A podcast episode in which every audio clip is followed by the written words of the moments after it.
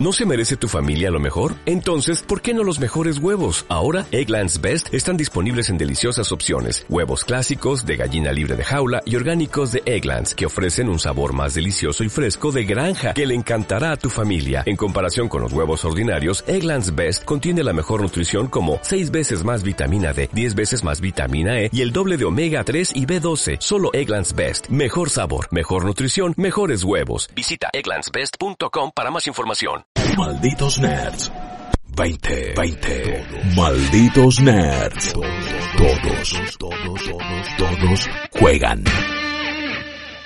Comunidades tóxicas abundan en el gaming y a veces inclusive es un tema que uno prefiere no hablar, déjalo ahí, no de bola, para que te calentás, apaga el micrófono, pero la realidad es que es una problemática mucho más amplia, mucho más grande, porque le arruina la experiencia de juego a un montón de chicos y chicas, hasta me animo a decir que a más chicas les termina arruinando la, la experiencia, pero tampoco es que es solo un tema de género, porque hay muchísimos tipos de toxicidad. No solo la gente que está insultando, es la gente que arruina una partida, es la gente que cuitea todo el tiempo y no puedes ni siquiera terminar de jugar, es la gente que se pone del orto, si me permite la expresión, con el equipo que tiene y empieza como a, a, tirar la partida abajo, a jugar mal. Hay un montón de tipos de toxicidad y es un gran problema para los estudios ver cómo lo resuelven, porque al fin y al cabo hay un montón de gente que termina abandonando esas experiencias por no poder sentirse cómodas eh, jugando.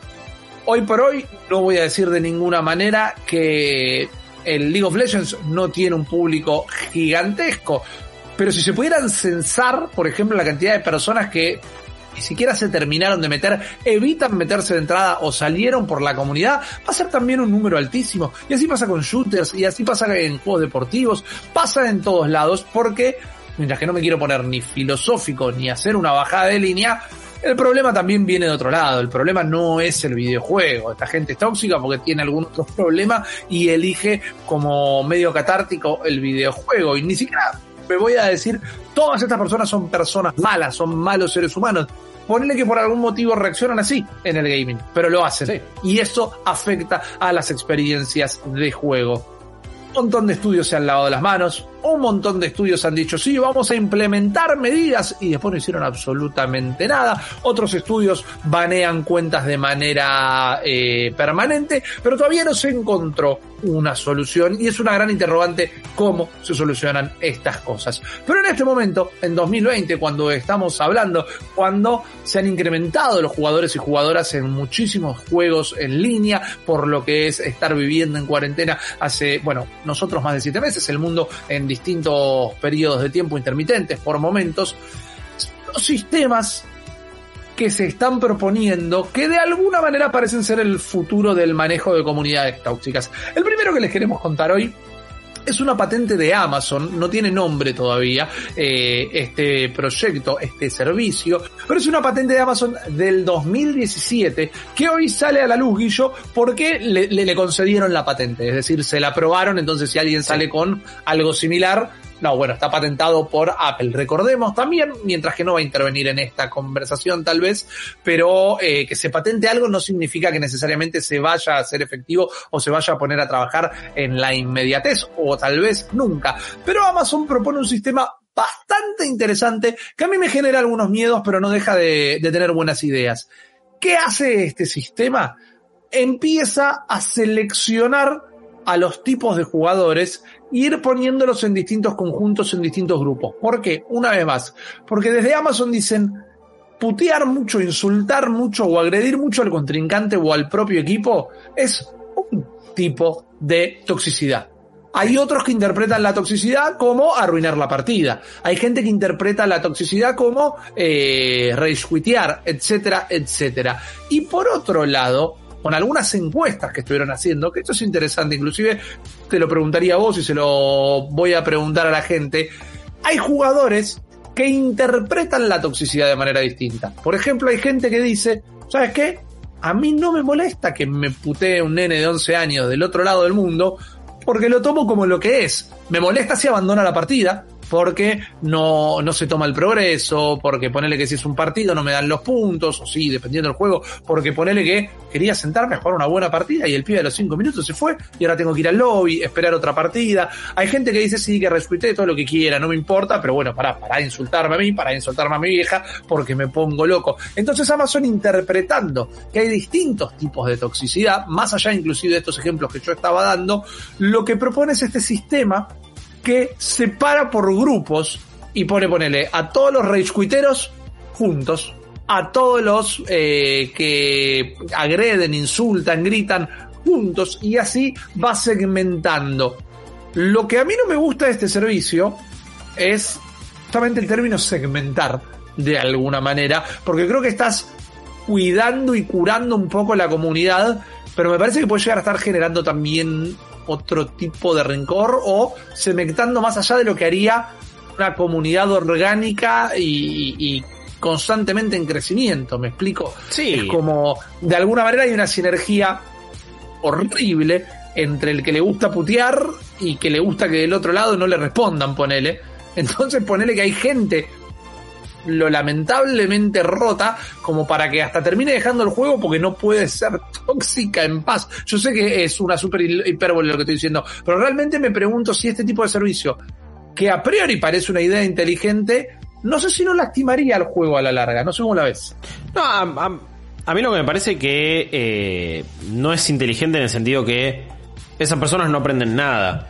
Y si la única penalidad es que jueguen entre ellos, o sea, armarles una placita donde se puedan tirar piedras constantemente, no van a dejar de hacerlo. Al contrario, quizás hasta les gusta más. Al contrario, los vas a avalar para que digan todavía cosas peores. Les vas a dar ah, como un lugar seguro para que sean todavía más caca. Entonces me parece que no soluciona absolutamente nada Siempre y cuando, bueno, de última ese es el primer paso y al toque después, si vas más allá, ya está, listo, te baneo y no juega más o listo, ya fue.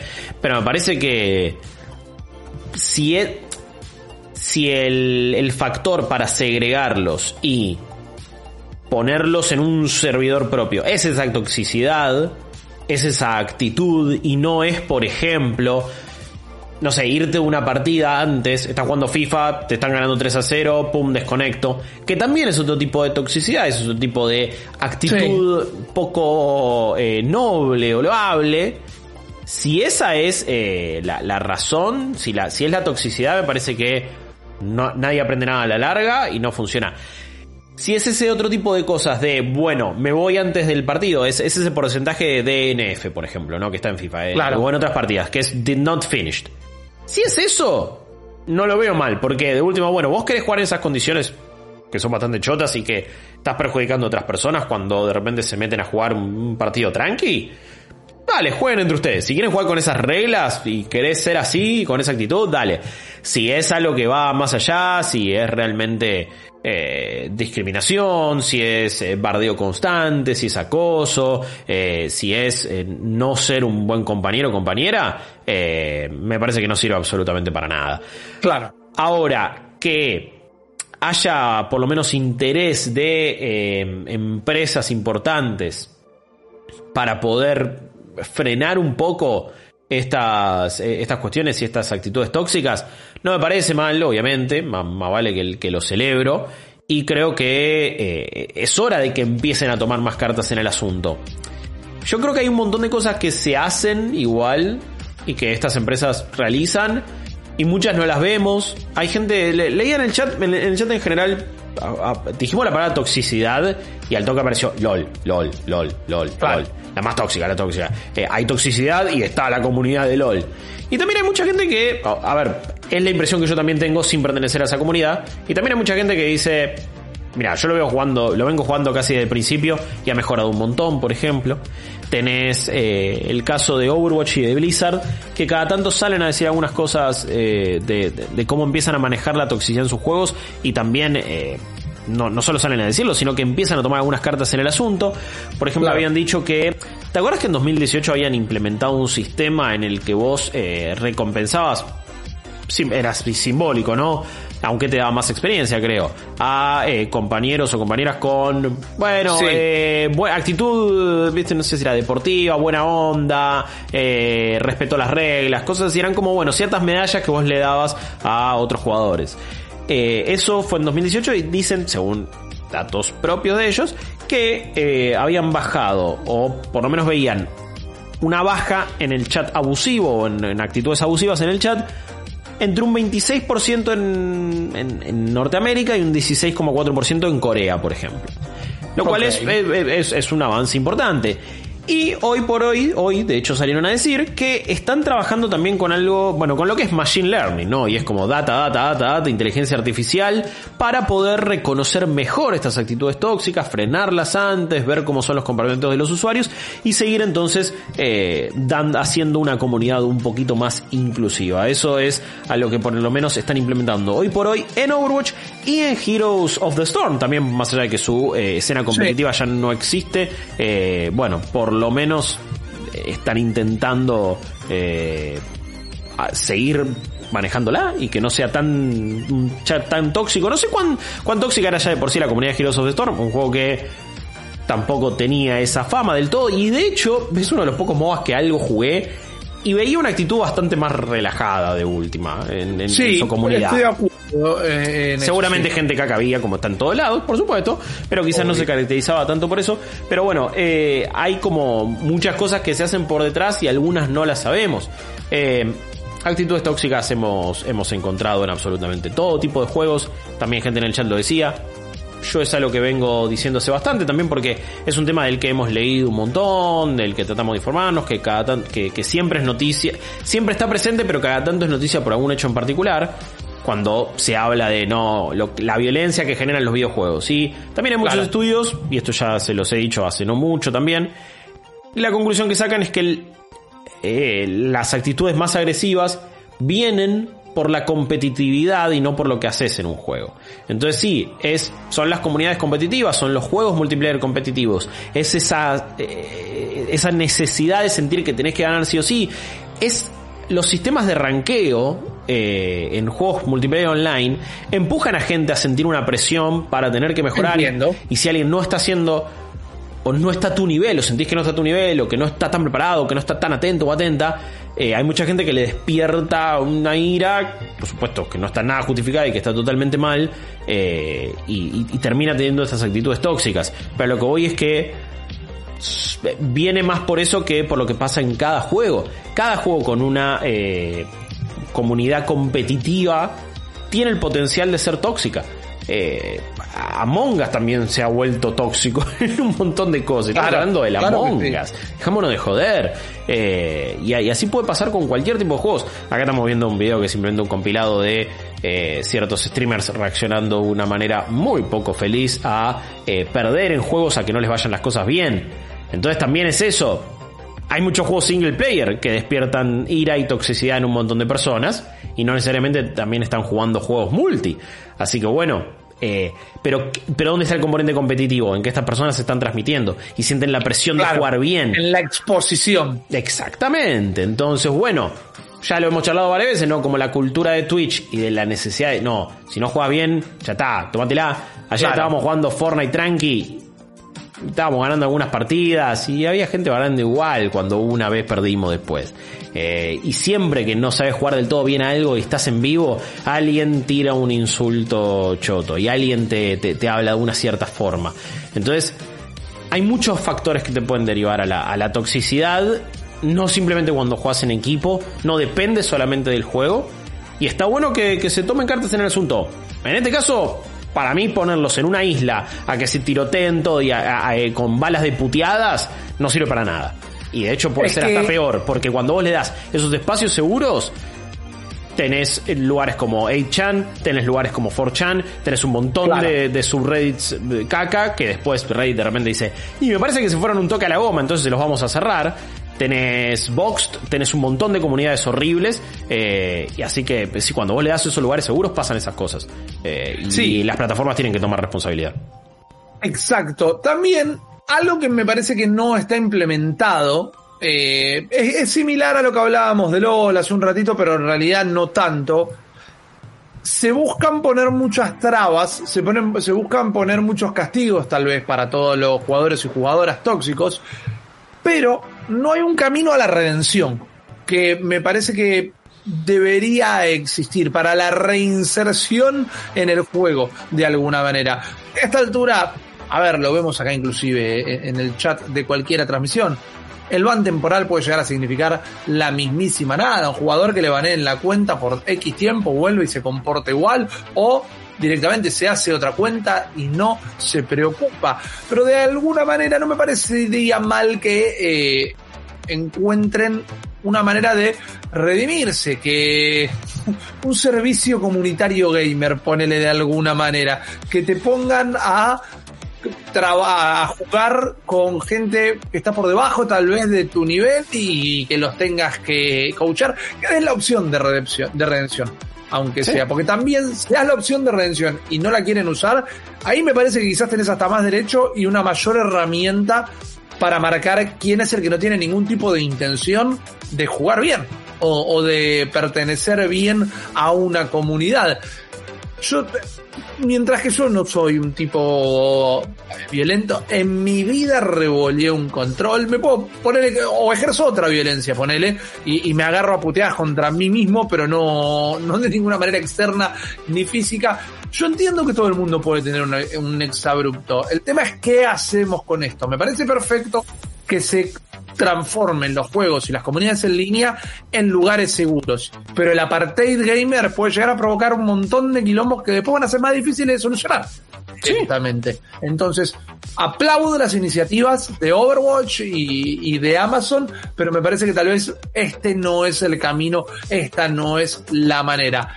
En un mundo donde cada vez hay más jugadores y jugadoras, donde cada vez hay más consolas, donde el gaming es cada vez más accesible también, esto va a ser un problema que va a crecer. Uno querría pensar que no, pero como todo lo que se hace masivo, esto va a seguir estando. Me parece que hay que encontrar los lugares seguros y una vez más, mientras que tal vez no es algo para charlar acá, no veo por qué no tampoco, pero entiendo que no nos especializamos en eso.